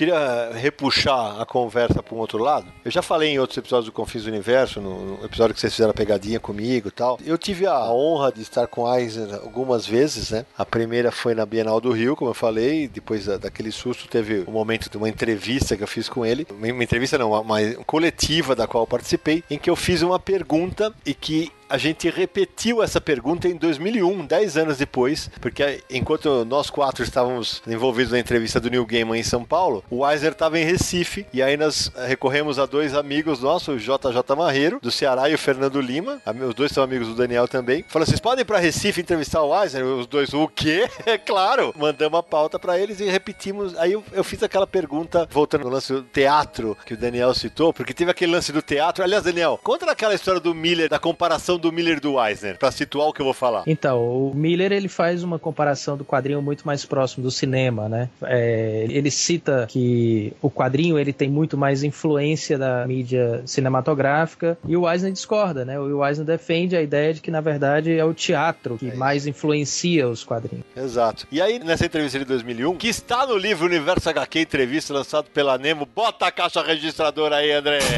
Foi tocada pelo Marreiro e pelo Fernando. Mandei a pergunta, eles fizeram, né? A pergunta era: em alguns dos seus trabalhos, quase podemos ouvir o som saindo das páginas. Qual é o papel da música na sua obra? A resposta do Eisner: música e sentimento estão muito próximos. Uma coisa que devemos prestar muita atenção é o que eu chamo de internalização a habilidade de desenhar uma figura capaz de comunicar o que ela está sentindo por dentro. Seus sentimentos, suas emoções. Emoções e sons são muito difíceis de transmitir. Não há uma fórmula pronta, infelizmente. Você tem que aprender como fazê-lo, observando as pessoas, aprendendo que tipo de linguagem corporal elas estão utilizando. A emoção não é transmitida só pelo rosto, é necessário o corpo todo para transmitir uma emoção. Dois momentos marcantes da minha carreira foi esse primeiro encontro, em 91, e depois em 96, quando eu encontro ele no Museu de Boca Raton, sozinho lá. Quando eu olho, cara, ele parecia uma criança admirando uma página do Príncipe Valente, cara. E aí deu uma entrevista, ele era muito simples. Quando foi para ser lançada a revista da NG, o Sérgio deve lembrar, ele chegou no Brasil, assim que ele desembarcou, deram um, um sobretudo, uma máscara e um chapéu. Ele se vestiu de Spirit, velho, e ficou fazendo um ensaio fotográfico, acho que pro Estadão na época. E a ligação dele com a música, com o ritmo, né? Não só estava explícito na obra dele quando, quando ele usava onomatopeias, né? Quando ele fazia de maneira explícita mesmo pessoas tocando tambores, com os sons da cidade, em Nova York, a grande cidade, aquilo para mim tá muito forte ali, a ligação da história com a música, mas também é, é na maneira dele de narrar, né? No ritmo das páginas dele. Ele usava recursos visuais, assim, para dominar o ritmo da narrativa de uma maneira incrivelmente bela. Por exemplo, assim, pia gotejando em paralelo a uma ação específica para poder dominar o tempo daquela ação na cabeça do leitor. Isso sempre me marcou muito. Por exemplo, você vê muito na obra do Spirit, né? E nas graphic novels do Will Eisner, você vê que ele rompe bastante, assim, em algumas obras, com o limite do requadro. E aí, quando ele rompe com o limite do requadro, ele cria composições de páginas que parecem que são notas musicais que se entrelaçam ali num, num ritmo narrativo que realmente tem uma ligação muito forte com música, né? Não foi só com ele, assim, que eu cheguei a essa conclusão, com vários outros autores, mas para mim compor uma página, compor uma história tem uma ligação muito forte, realmente muito estreita com a composição musical mesmo, com o ritmo musical, com batidas e com acordes e com intensidades e etc, né? Com silêncios também, né? Estou arrepiado, Daniel. Que grande declaração. Parabéns. Olha, perfeito. Só pra fechar essa parte da simplicidade dele, o Eisner falou mais de uma vez que ele era mais bem recebido no Brasil do que no próprio país dele. Que ele só não mudava pra cá porque ele achava português muito difícil. E numa dessas N visitas que ele fez, ele conheceu o Maurício, eles ficaram amigos tal. Cara, pra vocês terem ideia, teve uma. Acho que isso foi nos anos 70, ou se, é 70, acho. O Maurício já fazia a revista, onde ele simplesmente ele fechou o estúdio, botou desenhistas, arte finalistas, ele, a diretora de arte que era Alice, todo mundo dentro do avião e foi todo mundo pra Fort Lauderdale na casa do Eisner. O Maurício pegou e, falei, e, e o cara falou: "Não, vem aí. O Maurício tem fotos da casa do Eisner, depois da casa do Bernie Hogarth, que era do Tarzan, do Dick Brown, do Agar. Ah, Quer dizer, olha a generosidade do cara. Não é que ele tá recebendo um artista, um amigo dele. O Maurício deu a louca e levou todo mundo. E ele recebeu todo mundo. Não, não, eu queria lembrar que quando o Sidão mencionou que o Eisner teve aqui no Brasil, que deram a máscara e tal pra ele, vale lembrar que em 87 teve um filme do Spirit pra televisão que acabou passando diversas vezes aqui no Brasil e que ajudou a popularizar um pouco mais o personagem naquele período, naquela época. E um filme que é um grande filme, não é um, nada em especial, mas também não é aquela bomba que o Frank Miller produziu em 2008, que é uma adaptação para o cinema muito criticada, que todo mundo acha aí que é um exagero. Não, bomba porque é você, porque eu ia falar que é uma bosta. É uma bosta incomensurável. É uma porcaria. A ligação do Eisner com o Brasil, na verdade, eu acho que vem de antes, Sérgio. Uma história, se não me falha a memória, vocês me corrijam aí, do Spirit, que o Spirit visita o Brasil, não é isso? Ah, eu não tô lembrado, não. Você agora me pegou. E um dos desenhistas que trabalharam com ele na época do Spirit foi o André Leblanc, que é um desenhista que ilustrou livros do Sítio do Pica-Pau Amarelo, né? Tem trabalhos, tem raízes no Brasil. Ele não é brasileiro, se não me falha a memória. Ele é de algum país da América Central, se eu não me engano. Daniel, o André Leblanc era haitiano. Não, mas Sim. é isso, é pra realmente afirmar que essa ligação do Eisner com o Brasil, ele quando ele fala que só não se muda pra cá, né, porque o português é muito difícil de aprender, isso é citado no, talvez seja um bom momento de citar aquele belíssimo documentário Muito bem da lembrado. Marisa Furtado, né? Isso, E nesse cartunista. Isso, isso. Acho excelente esse documentário, excelente mesmo. E lá é citado a, a participação do desenhista André Leblanc, né, na equipe do Will Eisner. E se não me falha a memória, também é mostrado que o Spirit dá uma passadinha no Brasil. Olha, rapaz, essa Eu pegou. já não lembrava. Vamos fazer os ouvintes assistirem o documentário inteiro aí. É, pra- ó, é uma boa ideia. E tem uma outra história de uma das visitas ao Brasil. Numa das vezes que ele está em São Paulo, ele presencia um assalto. E por conta disso, a edição brasileira da Martins Fontes, do álbum Nova York, a grande cidade, New York, a grande cidade, né? Traz uma última página retratando esse assalto. Eu só não sei se saiu na edição da Quadrinhos da Companhia, que é a mais recente, se essa página tá lá. Saiu sim, Sidão. Eu tô com ela aqui na mão. Boa, página boa. 438. O Olha título aí. é São Paulo também. Né? Olha aí. Uma história que se passa aqui no Brasil e foi feita para edição nacional. Que beleza. Ainda bem que não roubaram o Eisner aqui, né? Pelo amor de Deus. Já que o Daniel citou aí do documentário Profissão Cartunista, eu lembrei de uma história que eu já até contei na, no podcast de colecionismo. Se você não ouviu, vai lá ouvir, mas vou repetir aqui porque tem a ver com o Will Eisner, né? Ele veio ao Brasil na época do lançamento do documentário e fez uma sessão de autógrafos no Rio de Janeiro, tudo mais. Eu fui na sessão de autógrafos e na época, além do lançamento do documentário, a Companhia das Letras estava lançando três álbuns de histórias do Will Eisner que ele adaptava contos. Era O Último Cavaleiro Andante, é, Baleia Branca e Princesa e o Sapo. E eu comprei os três álbuns, fui, vi o documentário junto com o Will Eisner, peguei autógrafo no Cavaleiro Andante. E a maravilha é que uns anos depois eu perdi o autógrafo. Perdi a edição com o autógrafo dele, é mole. Isso é pra apanhar na cara mesmo. Porra, falar, brincadeira, é o grande furo na minha coleção é que eu perdi o autógrafo do Will Eisner, cara. É inacreditável, sabe? Você vendeu no eBay. Não, antes fosse. É, olha, eu sei lá, eu tô com uma edição aqui escrito assim, Will Eisner, para Samir, é você? Olha só. Já você vai ver só quem vai chegar aí na sua casa pronto para pegar essa edição. Nara, joga que você arrumou pra cabeça. Nem sei se é um bom momento, mas essas edições que você citou, Samir, que são essas adaptações de A Princesa e o Sapo, né? Uhum. Foram essas, não é isso? Isso. O Don Quixote é. e uma de um conto africano? É, a Baleia Branca do Moby Dick. E tem a outra, que é o Sundiata. Essa saiu depois, em 2004. Isso, essa foi depois. Vale citar que são álbuns que não foram pensados como álbuns a princípio, né? Isso. Eles foram pensados como adaptações para TV dessas histórias. Seria uma espécie de motion comics, né? Adaptação para TV, né? Foi uma encomenda que fizeram a ele, né? E aí ele adaptou isso para TV, assim, porque discutia nessa época aí essa editora, essa, esse canal de TV, que, que as pessoas estavam lendo menos e tal. Então era um programa de incentivo à leitura. Acabou nunca indo ao ar, projeto que não deu certo do Eisner, e ele acabou transformando e álbum. Então, se vocês pegarem o álbum, inclusive, é um dos poucos álbuns dele que todos os requadros são fechadinhos, né? São fechadinhos, são retangulares. Ele não quebra. né? Porque exatamente, porque ele tinha pensado como storyboard. Por isso também, né, por uma linguagem assim, talvez um pouquinho menos aprofundada do que os outros álbuns, esses são bem criticados também, assim. São álbuns que não são muito queridos pela crítica e pelo público, né? Mas, Daniel, eh, daqui a pouco a gente vai falar no próximo bloco de grandes álbuns do Weiser. Mas tem um aqui que acho que eu acho que só Marcelo Naranjo poderá ter além de mim. Atenção, rufem os tambores! Marcelo Naranjo, você tem Destino Especial Astrologia Divertida de Will Eisner, lançado pela editora Globo em 1991? Perdi Playboy. Ah! Olha o subtítulo da obra: Um guia prático para enfrentar o dia a dia ao lado de amigos e inimigos de todos os signos. Eu sei do livro e realmente não tem. Rapaz, era uma capa cor-de-rosa, velho. Eu tava na época na Globo, né? Eu falei, como assim? Um livro de astrologia do Will Wise? É, porque é aquele negócio. Pra pagar as contas, né? o velhinho fazia de tudo, cara. Ele, o cara fazia quadrinhos de jeitos mais diferentes e imagináveis. E, e aí, esse álbum saiu aqui, numa edição. É, é meio que uma revista, não é um álbum. São 64 quatro páginas.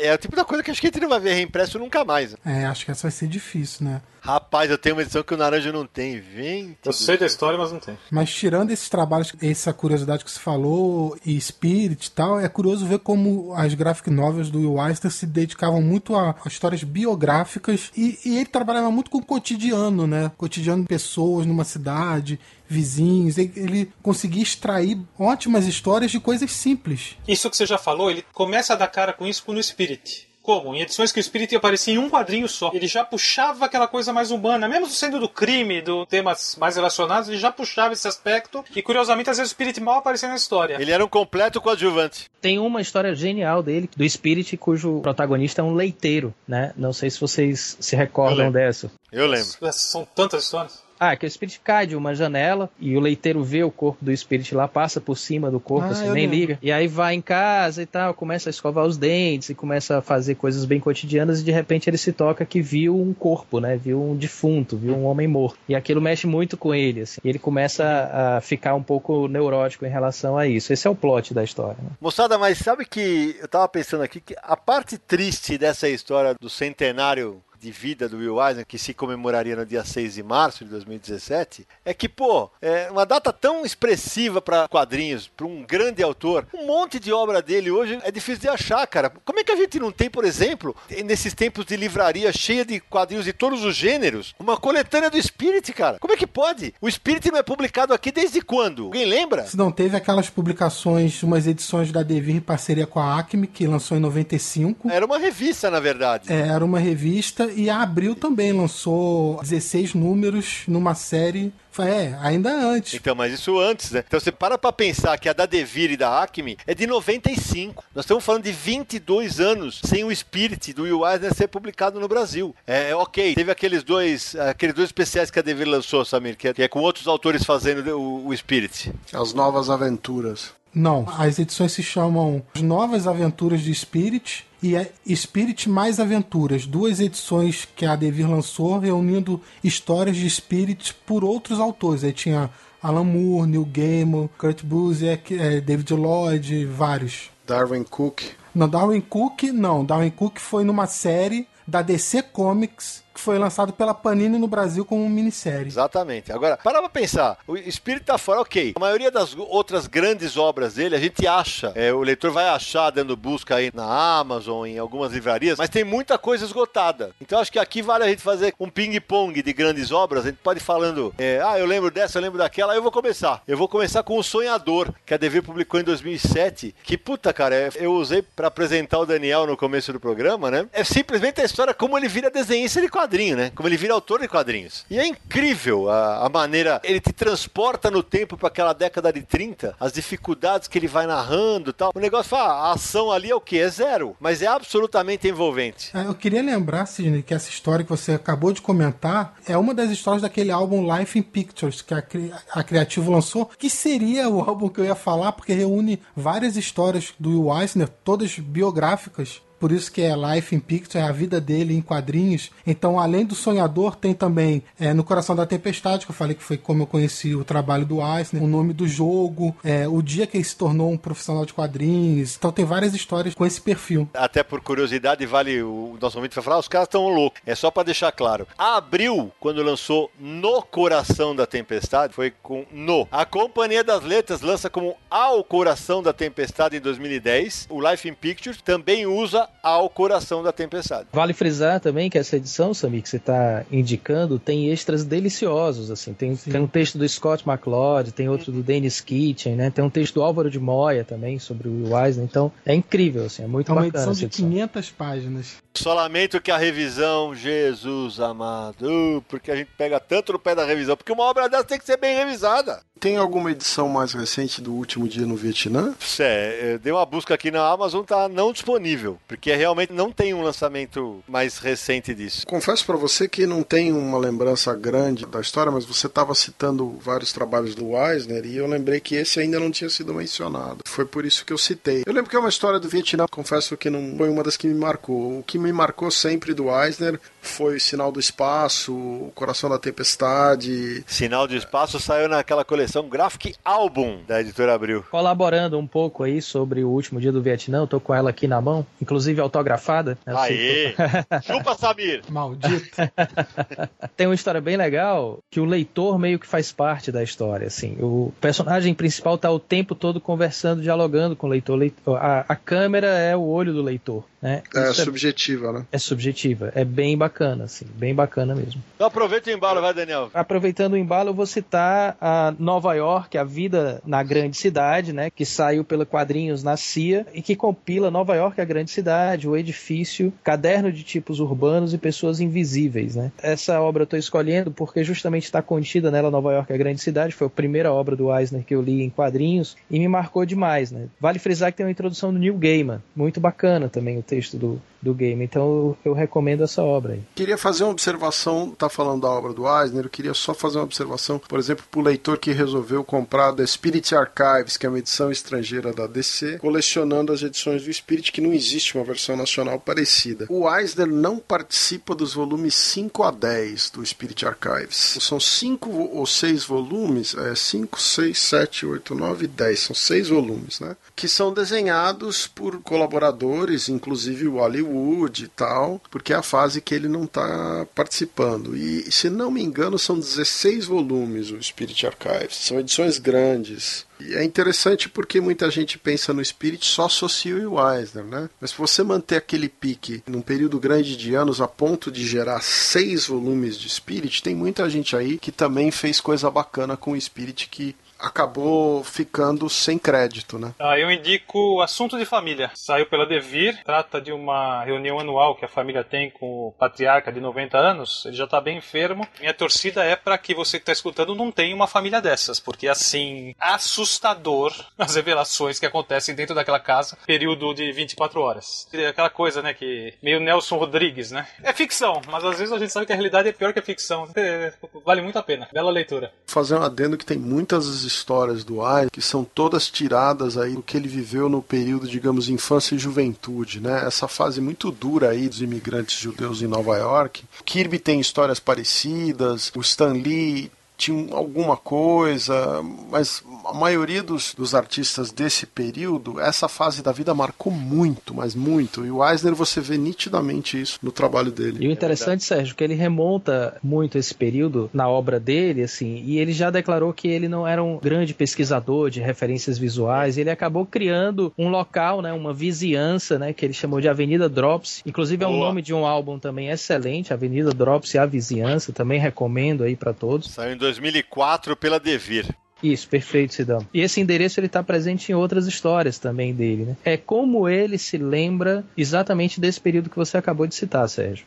E é legal, né, Daniel? Porque é um curtição. E várias dessas obras do Weiser se passam em curtiço. O Edifício, a Avenida Dropsy, várias delas, o próprio Contrato com Deus, todos eles estão ali. É, é um curtiço. Aquele ambiente que você fala, ah, não, hoje não existe mais. Porra, mas ele transporta você no tempo, cara. Perfeito. Isso. É meio que a paixão dele, né? E graficamente ele representa essa cidade, esses lugares de uma maneira fascinante. Ó, tem duas outras obras mais de contexto familiar que são duas pedradas. Uma é o nome do jogo, que a Devi lançou em 2003. Né? Sensacional. Mistura bastante texto com os acontecimentos. É. Realmente é uma pancada. E o outro é 2007, também da Devir, A Força da Vida. Excelente, esse é Good lindo. Life Force. Life Force. Mas essa é uma obra originalmente de 88, né? É, então, é. Tô dando a data é, baseado pelo Guia dos Quadrinhos aqui do nosso amigo Edson Diogo, da última publicação aqui no Brasil. Agora, tem um negócio que pra gente, eu até falei isso na entrevista que eu concedi pra TV Cultura, que, pô, eu falei, o Pelé não fez só golaço, né, cara? Então, e acho que o Weiser também não. Tem duas obras dele que eu não gosto. Curiosamente, são as duas últimas a ser lançadas: Fegin, o Judeu, e o Complô, os Protocolos dos Sábios de Sião. Não curto nenhuma das duas. Acho que ali ele tava muito panfletário em relação à religião dele, cara. Particularmente com o Complô, eu sei que ele tinha uma preocupação. Ele enxergava um movimento antissemita muito forte acontecendo, que a gente está vivendo agora, que se fala muito que é o fake news, na época que ele fez isso, eu acho que ele já enxergava isso, essa grande mentira sendo propagada. E a HQ é uma resposta a essas coisas. O último trabalho do Will Eisner saiu no Brasil numa edição da Devir de 2010 chamada Incríveis Aventuras do Escapista, que é baseado num personagem do livro As Incríveis Aventuras de Cavalier e Clay do Michael Chabon. E nessa história, o Will Eisner mostra o encontro do escapista com o Spirit. Rapaz, eu não lembrava. Vale lembrar que esse livro que você citou é um livro que mistura ficção e realidade e tem muito a ver com o super-homem, né? Sim, porque o Cavalier e Clay são dois autores judeus, o mesmo contexto do Seigel e Schuster. É, tem esses paralelos todos na história do livro. Ô, Nara, agora é para você fazer a sua vingança. Tem uma edição da Ebal chamada China, a Rainha das Selvas, coleção clássicos HQ que você deve ter, né? Que a China tá em cima do marfim de um elefante. Essa edição traz histórias escritas e desenhadas pelo Eisner, ou assinadas por ele. Lembrando que é China com S, H e dois Es, né? É, e dois S. Ah, sim, eu tenho sim. Olha lá, Naranja, pode falar chupa. -se. Chupa, Sidão. Aí, é, não, ela, viu? Amigo é assim. Essa fase aí que vocês estão lembrando é uma fase do estúdio, tá? Então, É isso. embora seja assinada pelo Eisner, é de muito difícil de dizer quem escreveu e quem desenhou esse material. É verdade, porque o traço da capa, inclusive, não lembro dele, não. E aí, eu queria dar uma informação curiosa de época, o pessoal, nossos ouvintes adoram quando a gente conta história de bastidores. Quando o Edifício saiu, o número 8 da coleção Graphic Novel, e que vinha publicando só super-heróis, né, Nara, né, até então, não é isso? Sim, exato. É, acho que a maioria era super-herói. Isso. Aí eles colocaram o edifício. Eu surtei quando eu vi aqui. Falei, ah, que sensacional. Tal. Puca, o Marcelo Alencar, que já foi citado algumas vezes aqui no programa, que hoje trabalha com os quadrinhos da Disney, ele trabalhava na redação da Abril. Acreditem se quiser, foi a graphic novel menos vendida da história daquela coleção. Olha que tristeza, cara. Eu acho que existem alguns artistas, e o Eisner é um desses caras, que eles têm um apelo muito grande, mais entre os artistas e, e alguns leitores que são aficionados, que enxergam essa qualidade artística intrínseca do trabalho, mas não são tão populares. Quem é na mesma linha, não artisticamente, mas a obra, é o Ken Parker, Assim, do Milazzo e do Berardi. que também não é muito apreciado. É, Vende pouquíssimo, vende pouquíssimo, mas quem lê é alucinado. É uma obra-prima. Esse é o, o próprio caso, por exemplo, do Minhola, que eu sou um grande fã. Nos Estados Unidos, por exemplo, a maioria dos artistas acha a qualidade gráfica dele brilhante. Mas, entre os leitores, ele tem um público cult pequenininho ali. Não é um negócio mega. O Eisner é um exemplo O clássico. diferencial do Eisner em relação a isso é algo que eu já citei aqui, assim, eu consigo sentir uma aceitação muito maior com o trabalho do Eisner, também para pessoas que não são leitores regulares de quadrinhos, Isso, né? exato. E Por isso é, um- causa do isso é um conteúdo poder da obra. isso, por causa do conteúdo da obra, talvez também por causa da maneira clara de narrar a história, né? Eu acho que, inclusive, visualmente, assim, para uma pessoa mais leiga, com quadrinhos e tal, é um pouco mais fácil de digerir uma obra do Eisner do que digerir uma obra do Mike Mignola, que eu também adoro.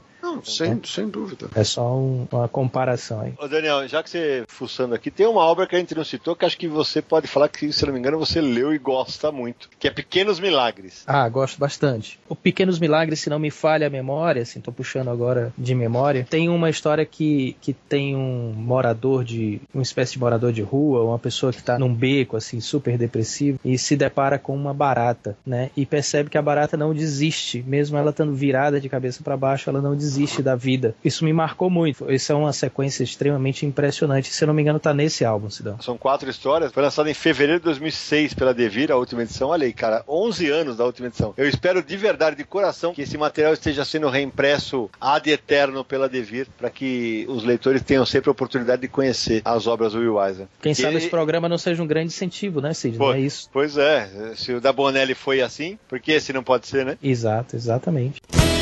Than someone that other cartoonists mimicked and looked to for inspiration. Bem, aqui no Brasil faz tempo que não lançam nada do Spirit, mas lá fora estão sendo lançadas novas aventuras do Spirit, atualmente pela Dynamite, né, escritas pelo Matt Wagner, e eu tenho muita curiosidade também de ler esse material. Mas vou te falar ainda, Daniel, é uma missão em glória, hein? A versão do Darwin Cook eu gosto, acho bacana e tal. Mas pra quem leu o do Will Eisner é difícil comparar, cara. É, é difícil demais você estabelecer. Por exemplo, naquela coleção que tem um muro, Gaiman, tem algumas histórias excelentes e tem algumas histórias que são um cocô. Gostei do cocô.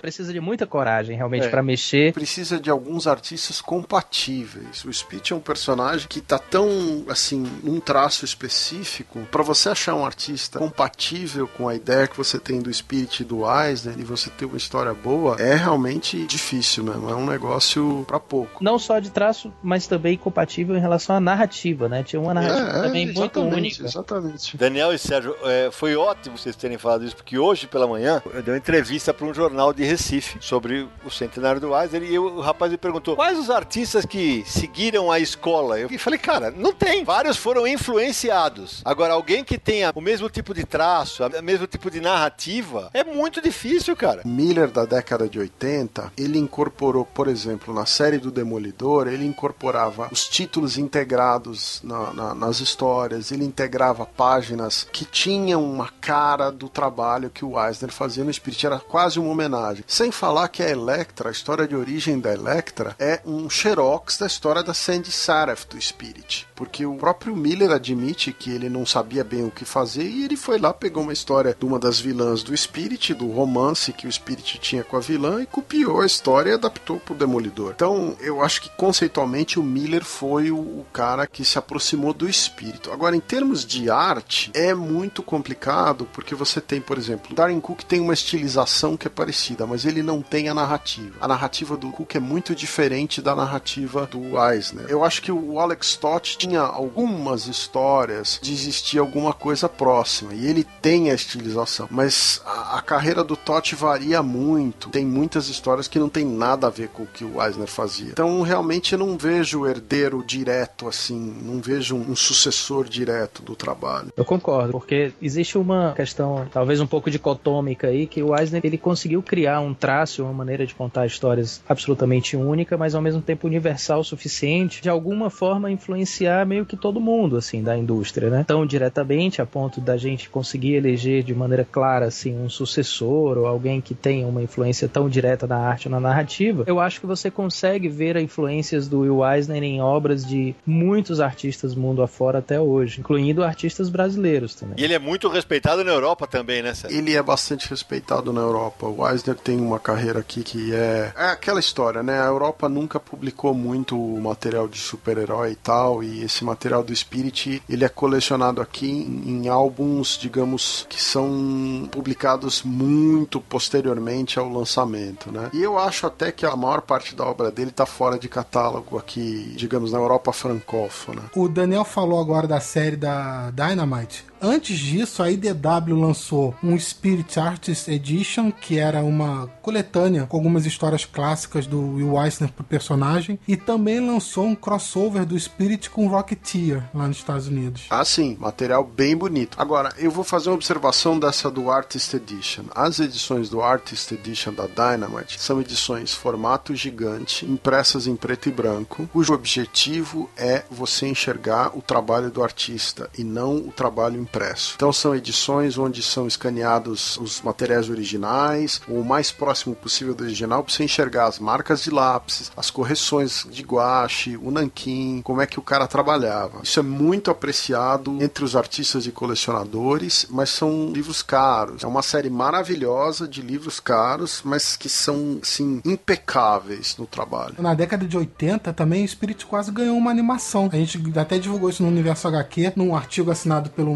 Marcos Ramone, que o Brad Bird, que dirigiu Os Incríveis e tudo mais, ele estava desenvolvendo uma animação pro Spirit. Tem até um vídeo lá, eu vou linkar no post, com testes dessa animação. Eu queria lembrar que existe um filme de 1996, se não me engano, do Bruno Vieira, que é um curta-metragem em 16mm, que foi feito baseado na história do espírito do Gerhard Schnobel. É bem baseado mesmo. É, livremente adaptado e curta-metragem que foi feito com um orçamento de 2.500 dólares na época se inspirou nisso aí. O Spirit é um personagem que todo mundo retoma, e aqui vou citar um negócio que a gente ainda não falou, e ele é um super-herói atípico. Para começar, é um personagem que em teoria morreu, já começa morto. Em segundo lugar, ele não é um milionário, ele não tem superpoderes, ele é um fulano comum com a máscara. E o Eisner não queria colocar a máscara. Ah, é, boa, Nara. Topo do editor. Põe um uniforme nesse cara, senão ele não é um herói. Nessa época, os super-heróis não eram chamados de super-heróis, eram chamados de heróis uniformizados, né? A importância da máscara e da luva, que ele não queria realmente colocar. Mas era para distinguir o personagem, principalmente em preto e branco, né? Se você lembrar que ele está sendo publicado em suplemento de jornal, nem todos os jornais podiam publicar o Spirit, por exemplo, a cores. Muitos jornais tinham que publicar o Spirit em preto e branco. E aí, se você não tem um uniforme para o herói, às vezes você complica a ideia do personagem recorrente, o fato de você reconhecer o personagem na tira, principalmente do leitor mais casual de jornal, que não tá pegando todas as tiras e tal. Tem mais uma curiosidade, ele dava grande destaque para as mulheres, né? principalmente para as vilãs, as femme fatales, né? E muitas eram baseadas em artistas famosos na época.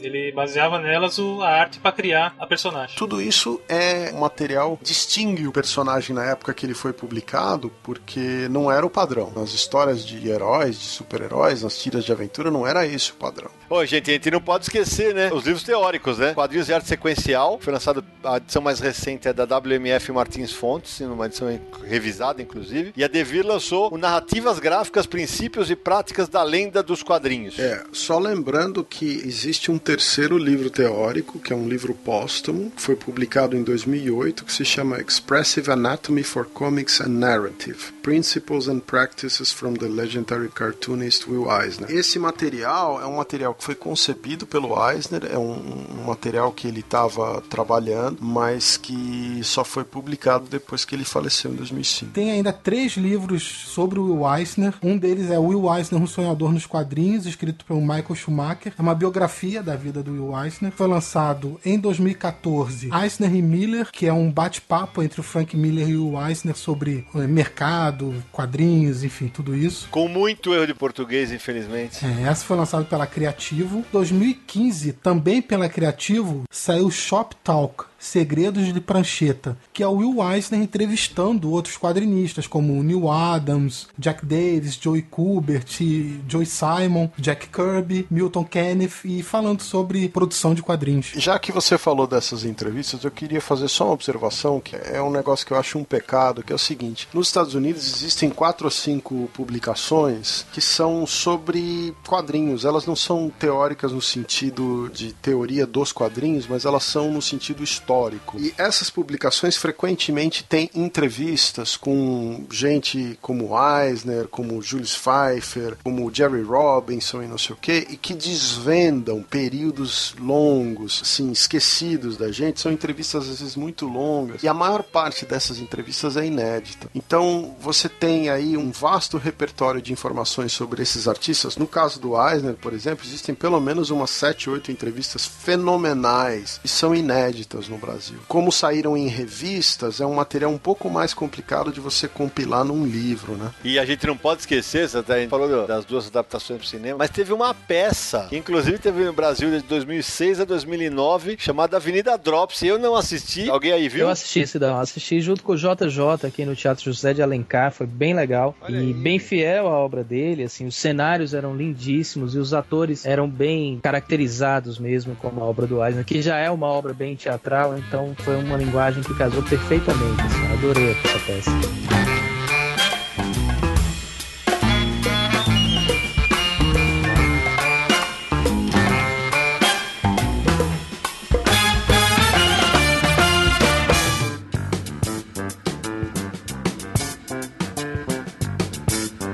Bom, galera, papo mais do que sensacional, mais do que delicioso. Falar do mestre Weiser é sempre uma alegria, um prazer, ainda mais com tanta gente querida. Ele que nos deixou no dia 3 de janeiro de 2005. Eu lembro que o Universo RG tava numa parada de férias e a gente falou, ó, oh, gente, pra ele nós temos que voltar. E nós fizemos um obituário Modéstia as Favas sensacional. Então eu queria demais agradecer a oportunidade de estar com todos vocês conversando aqui sobre esse assunto. E antes de encerrar, Samir, quem quiser entrar em contato com o Confis Universo, quais são os caminhos, menino Samir? Vamos lá, resumindo os contatos do Universo HQ. Primeiro, para ver todos os episódios, é só acessar podcast.universohq.com você pode assinar o feed e receber todas as notificações de atualizações do site. Também estamos no iTunes, é só buscar por Confins do Universo. Por lá também pode assinar o feed e deixa sua avaliação, comentário, que isso também ajuda a divulgar a palavra do Confins do Universo. Divulgue a palavra do Confins. Para mandar mensagem pra gente, pode ser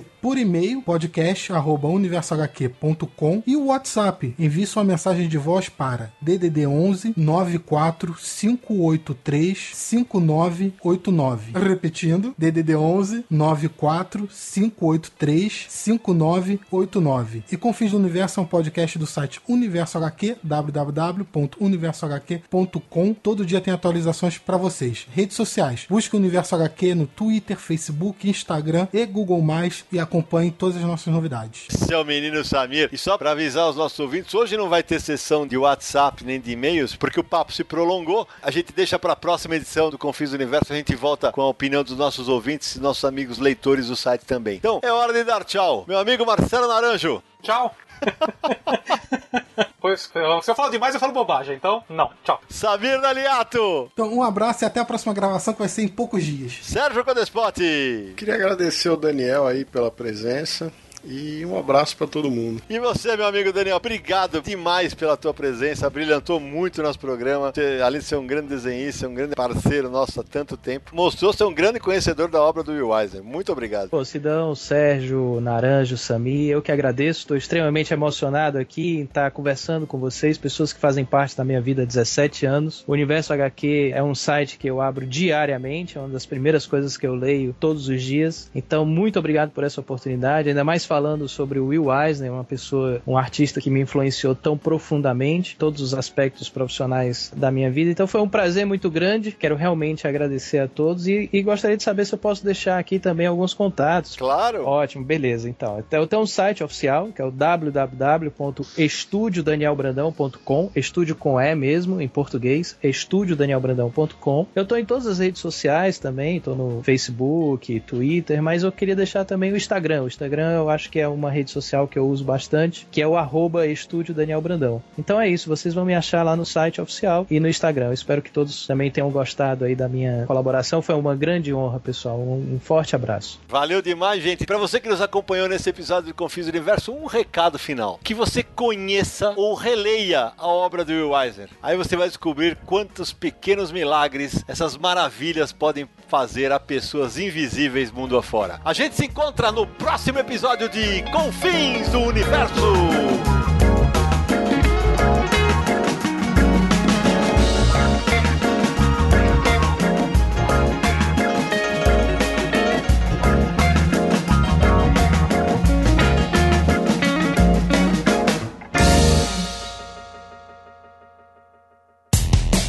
Mais claro ou na noite mais densa, você está deixando a nossa presença. Faça uma boa viagem de volta, mas não fique disperso. Nos encontraremos no próximo episódio de Confins do Universo. Este podcast foi editado por Radiofobia, podcast e multimídia.